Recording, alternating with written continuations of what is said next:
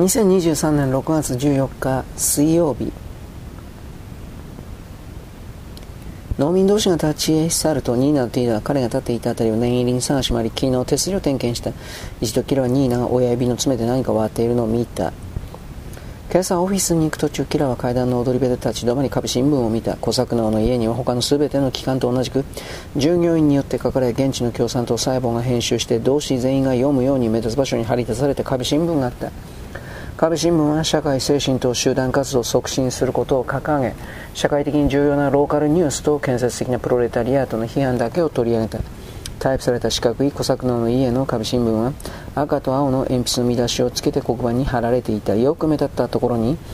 我々同士一人一人が絆のためにできることという社説があり外国の帝国主義者の腹をパンクさせる方法という風刺記事があり地元の詩人労働のリズムについての詩がありトイレに座るシルクの山高帽をかぶった太った男を描いた地元のアーティストの漫画があった。そしてプロレタリアの建設的な批判が何ページも何項目もあった。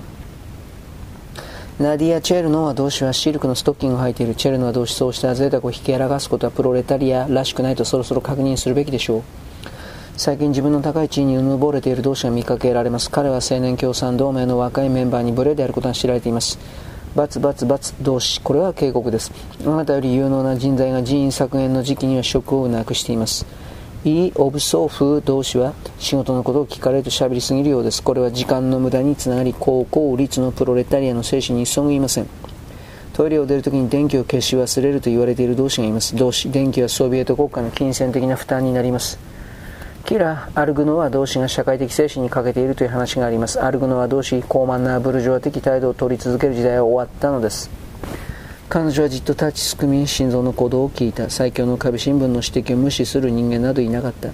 ティーナとニーナからボロノフ同士自身に至るまで誰もが注意深くドキドキしながらそれを読み判決にはうやうやしか頭を垂れた壁新聞は社会活動の声だった。誰も反社会的分子とレッテルを貼られた人間を助けることはできなかった。アンドレイ・タガノフでさえも。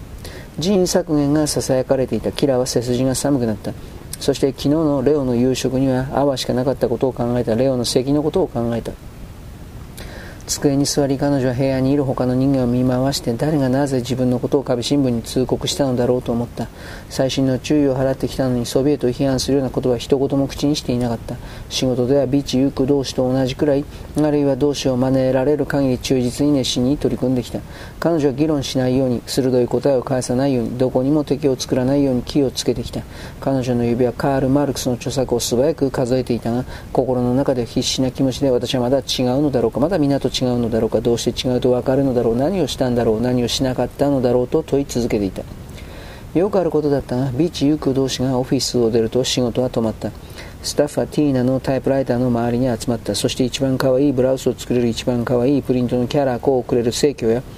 薄すぎてまるでシルクみたいな綿のストッキングを売っている一番のネップマンの店や恋人特にティーナの恋人についてひそひそと熱心におしゃべりを始めた。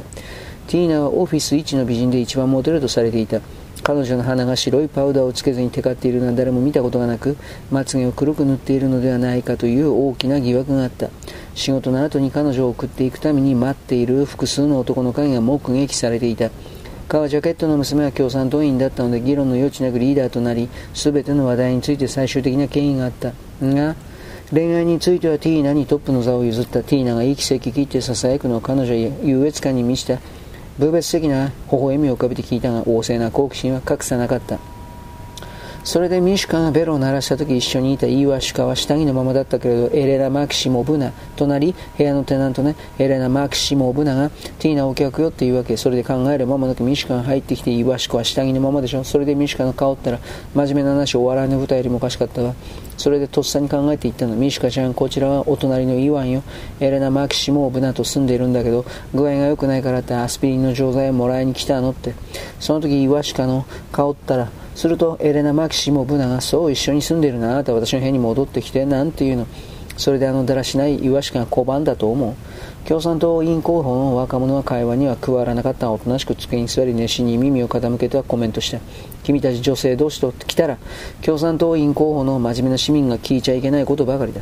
女たちはクスクスと笑って嬉しがり親しげな目線を彼に返した。キラは机に残り仕事を続けて話は聞かなかった。彼女は仕事の話でなければ誰にも話しかけなかった。それにたまに視線を感じることがあっても親しみのある視線ではなかった。彼女はヒヤリとした老媒とともに彼女らが憤るのはなぜだろう。ブルジョア的な高慢な態度だろうかと思った。自分にはこの仕事が必要だ。レオにはこの仕事が必要だ。仕事は守ると決めたのだ。絶対に手放してはならない。彼女は立ち上がり何気なくティーナの机に歩いていった。小さなグループは彼女の存在に気づき冷たく驚いた視線を投げた。ひそひそ話を続けた。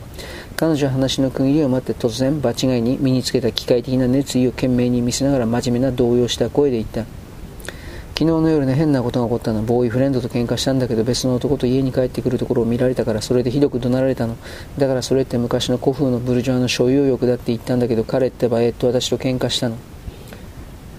肩甲骨の間の冷たい手にブラウスがべったりと張り付いているのは感じられた彼女は自分の声をティーナの声のように明るく軽薄にしようとしたでっち上げの話を信じようとした詮索好きの敵対的な目に灯される供される空想上のボーイフレンドとイリーナが神として裸に描いた例を考えるのは妙な気がしたそれでひどく怒鳴られたのうんニーナが言った革ジャケットの娘は何も言わなかったクズネツキーの市場でねティーナが言った化粧品5社の新しいソビエトのリープが売ってるのを見たんで安いしねただ使うのは危ないんだって。馬の脂肪でできてるんだけどビーソンにかかった馬なんだって。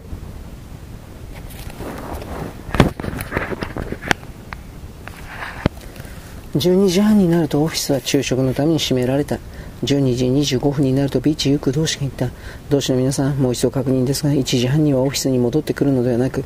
相撲リヌイ港で集合してイギリス労働組合の代表を歓迎するペトログラードの全労働者のデモに参加します。オフィスは今日の午後は閉鎖します。昼休みにキラは従業員の配給券でパンを手に入れるために生協で列に並んだ。彼女は身白にもせずただぼんやりと立っていた。行動や思考といったことは遠いことに思えた。もはや自分には関係のないどこか遠くのことに。古い帽子の下は紙で霜で白くなっている。こうした何の意味もない多くのことを超えたどこかに自分の人生があり、レオがいるのだと彼女は思った。そして目を閉じて彼の名前だけを思ってほんの一瞬安らいだ。それから目を開けて白い霜がまつげに積もって重いまぶたから雪の中で太ったスズメがマグソをつついているのをぼんやりと眺めた。